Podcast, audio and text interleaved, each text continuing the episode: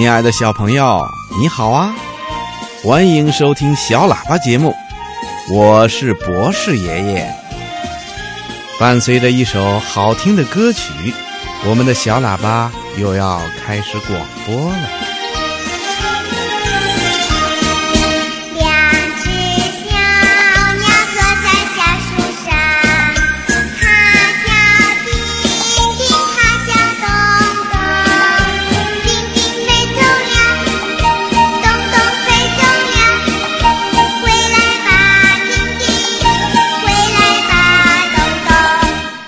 听广播的小朋友，你现在听到的这首歌啊，叫《小鸟》，这是江西省南昌市五岁的毛永清小朋友点播的，希望你也能喜欢呢。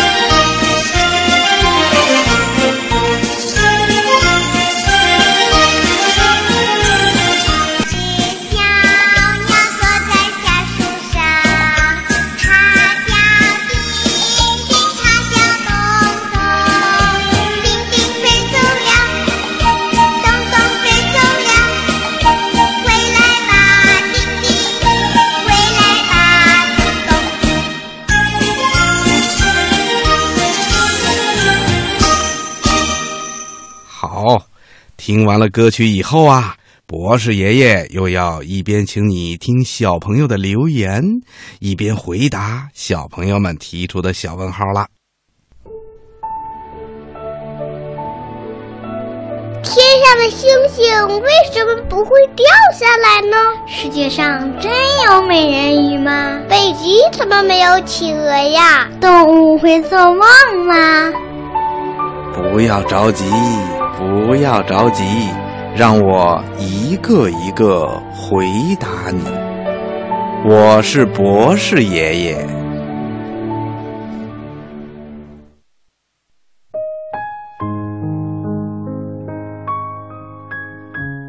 我来自长春市爱达小学一年一班的高培聪小朋友，我想问你一个问题：为什么一有风就会冷呢？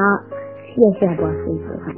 我是上海市浦东新区新苗幼儿园大一班的谢周玉小朋友，我想问你个问题：为什么电视机和电灯、电是怎么让他们工作的？我叫王琪，今年四岁了，我想问你一个问题：树是怎么长大？我叫李小佳。我今年五岁了，我来自北京市昌平区回龙观镇北郊农场幼儿园。我想问个问题：为什么动物的牙有的是平的，有的是尖的？动物的牙齿啊，是它们生活中最重要的器官。那为什么有的动物的牙齿是尖尖的，有的却是平平的呢？嗯，这是因为它们的牙齿用处不一样，还有啊，它们食物的种类决定了它们的牙齿是尖尖的还是平平的。那小朋友们知道牙齿到底是干什么用的吗？哼 哼，对喽。牙齿啊，是吃东西的时候把食物嚼碎的一个非常重要的工具。无论是我们人类还是动物，吃东西的时候啊，都需要把大块儿分成小块儿，或者把食物嚼碎，才能够更便于我们的肠胃进行吸收消化，把这些食物啊变成营养。不同种类的动物所需要的食物也不相同，这就造成了它们的牙齿各不相同，有的是尖尖的，有的是平平的。一般来说呀，长着尖尖牙齿的都是食肉类动物，因为它们要用尖尖的牙齿去撕咬猎物，并且还要用尖尖的牙齿。把猎物撕成小块才能够吃掉，而牙齿平平的动物呢，一般都是吃草的。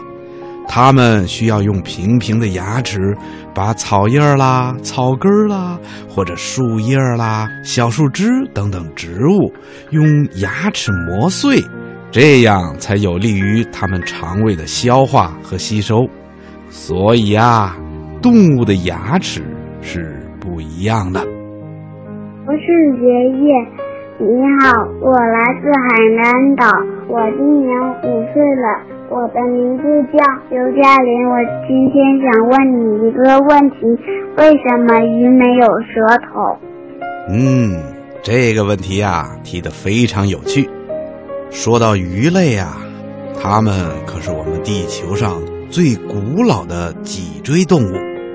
在我们的地球上，几乎所有有水的环境里，都有鱼类生存。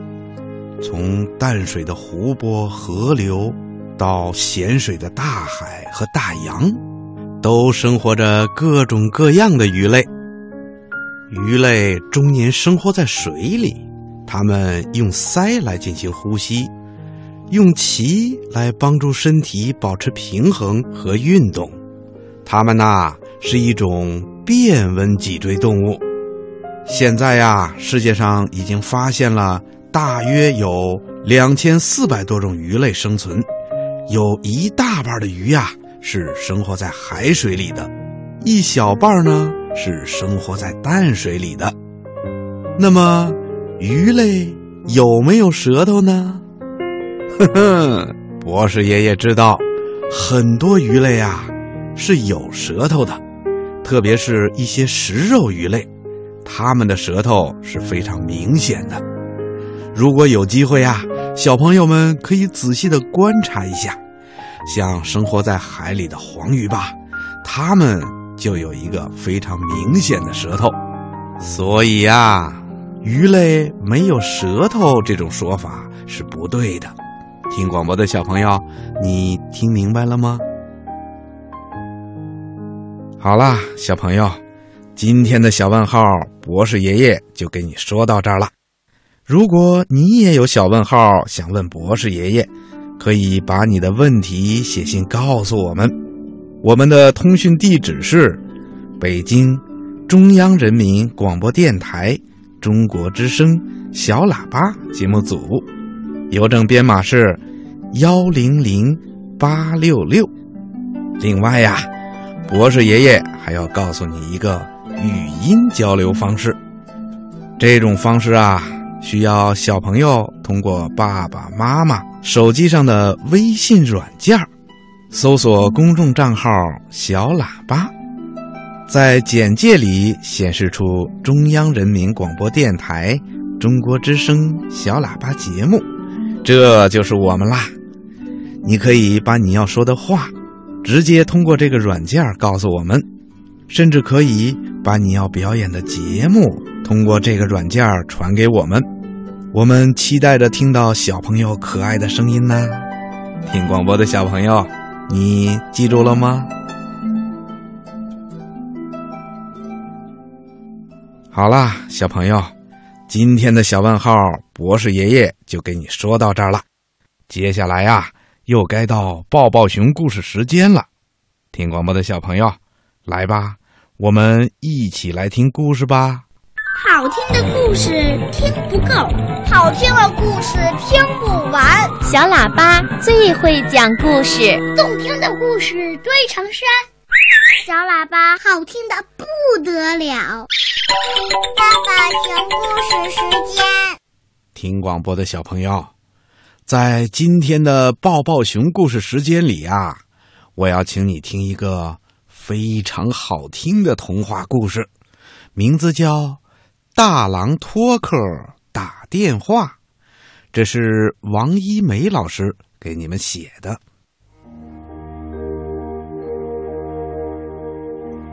大狼托克有一部漂亮的红电话，这是他最得意的事儿了。可是，托克家的电话好久了也没有人打过。嗯，这几个数字啊，没有一个数字是连着的，也没有一个数字是重复的，所以呀，朋友们都记不住。他的电话也就一直没有响过了。不过这不妨碍托克使用这个电话。他想，别人不给我打电话，我就给别人打。托克查查电话号码本儿，这是多么有趣的电话号码本儿啊！上面写着“熊七七”。八八八，鸟，二二八二二，小雪，五六六六五，榕树，二三二三二。呵呵，原来植物也有电话呀！他们把电话装在哪儿呢？树洞里，还是挂在叶子上啊？是贴在树干上呢，还是在高高的树顶上呢？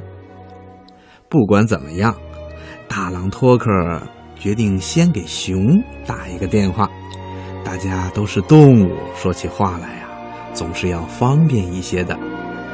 他按了熊的电话号码，七七八八八。喂，找我吗？电话那头传来了熊粗重的声音。哦，冬天里我从来没有接过电话。是啊，外面的雪已经盖住了森林里所有的树和所有的房屋。我是大狼托克，我想跟你说说话。好，可是。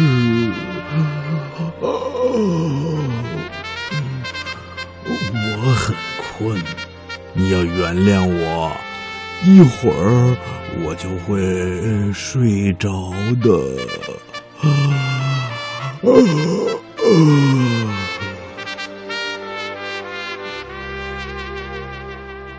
他们开始聊天儿，当然是说什么东西最好吃，等等。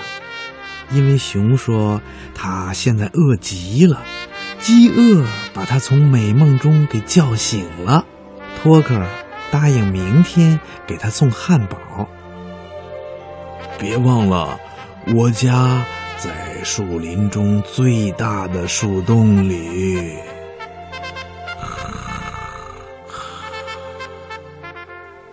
说完，熊就睡着了。电话里还传来了呼噜呼噜的声音。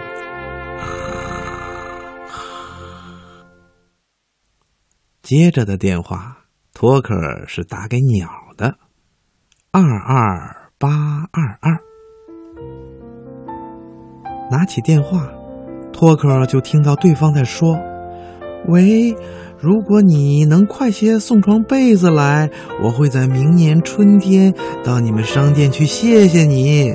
没有大被子就送小被子，没有厚被子就送薄被子，没有花被子就送白被子，没有棉花被就送稻草被。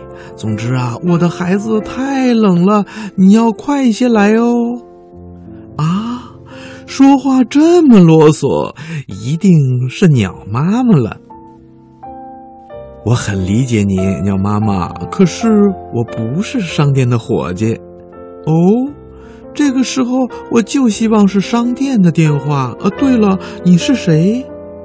鸟妈妈的声音有些不高兴了。我是谁不重要，关键是我可以在明天上午给你送来被子。托克想起家里有一条柔暖的被子，自己舍不得盖的。那是一条蒲公英的被子，是用蒲公英的种子的绒毛做的。我愿意租给您。蒲公英被子，鸟妈妈觉得很珍贵，她怕租不起。那你准备怎样出租呢？托克说：“只要你记得有时候给我打电话，我的号码难记极了，是一三七四九。我已经记住了，保证不会忘记。”鸟妈妈赶紧告诉托克他家的地址。我家就住在树林里最高的树枝上。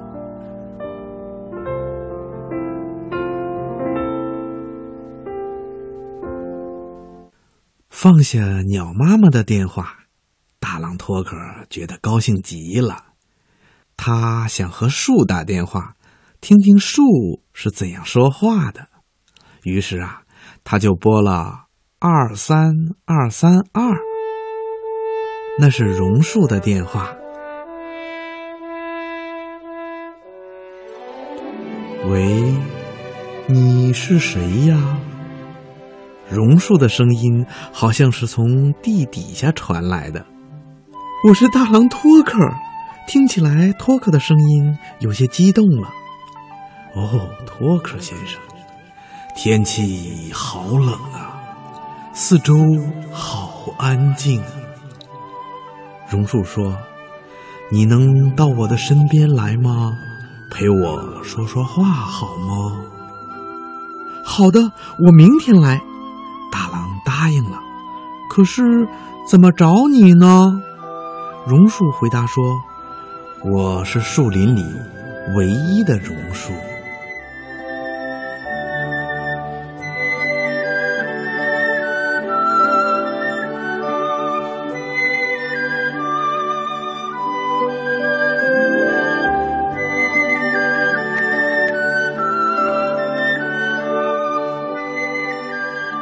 最后，托克决定给小雪打个电话。五六六六五，喂，呃，我不认识你，可还是要给你打个电话。你不会怪罪我吧？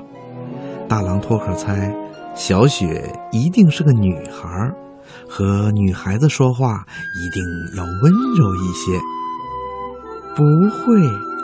我只是一个有着胡萝卜鼻子的雪人儿，能认识你真的很高兴。托克吃惊地说：“哎呀，雪人儿也有电话呀？”“是的，我有一部雪电话，可是我最想要的是滑板，这样我就可以在雪地上滑动了，到处走走，真是太好了。”大狼托克。决定明天给小雪送滑板。小雪说：“请你记住，我就住在冰冻的河面上。”哦，托克想起来了，树林里有一条小河，会在冬天的时候结冰的。第二天，托克抱着烤得很香的面包，背着被子。手里拎着滑板，像一个长途旅行的狼，他觉得自己帅极了。走路的时候，把雪地踩得咯吱咯吱的响。他要去寻找树林里最大的树、最高的树，还有唯一的榕树。最后，要去看小雪。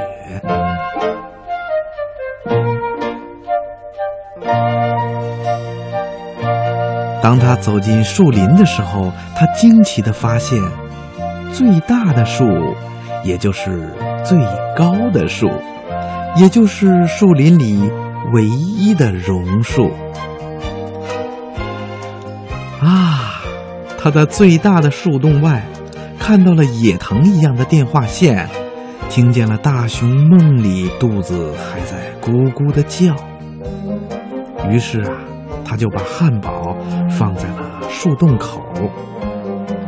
他还把被子送给了树顶上的鸟妈妈。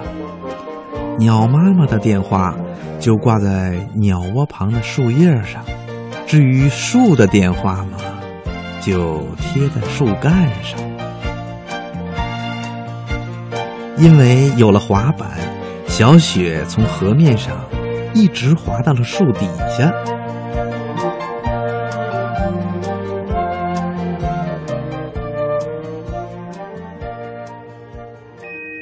小雪最后一个电话是打给托克的，那是在太阳出来的早晨。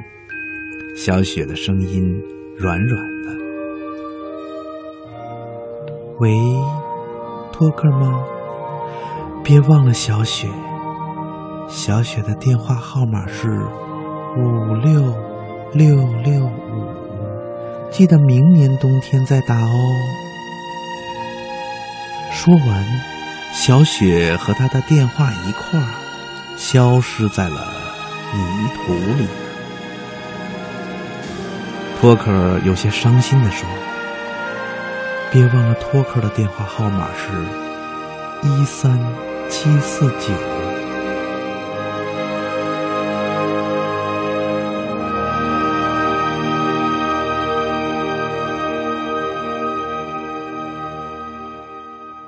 广播的小朋友，故事听完了，好听吗？博士爷爷和你一样，还想再听一个故事。可是啊，现在天已经黑了，今天的小喇叭广播也快要结束了。博士爷爷希望你在这首优美的歌曲声中，轻轻的闭上眼睛，然后睡一个甜甜的觉。再做一个美美的梦吧，小朋友，晚安。小鸟睡在我身旁，就像花儿吐芬芳。但愿这温柔的夜晚，赐予他甜蜜的梦想。看着它小小的翅膀，还要为自己挡风霜，谁也不能伤害它。我要保护它飞翔。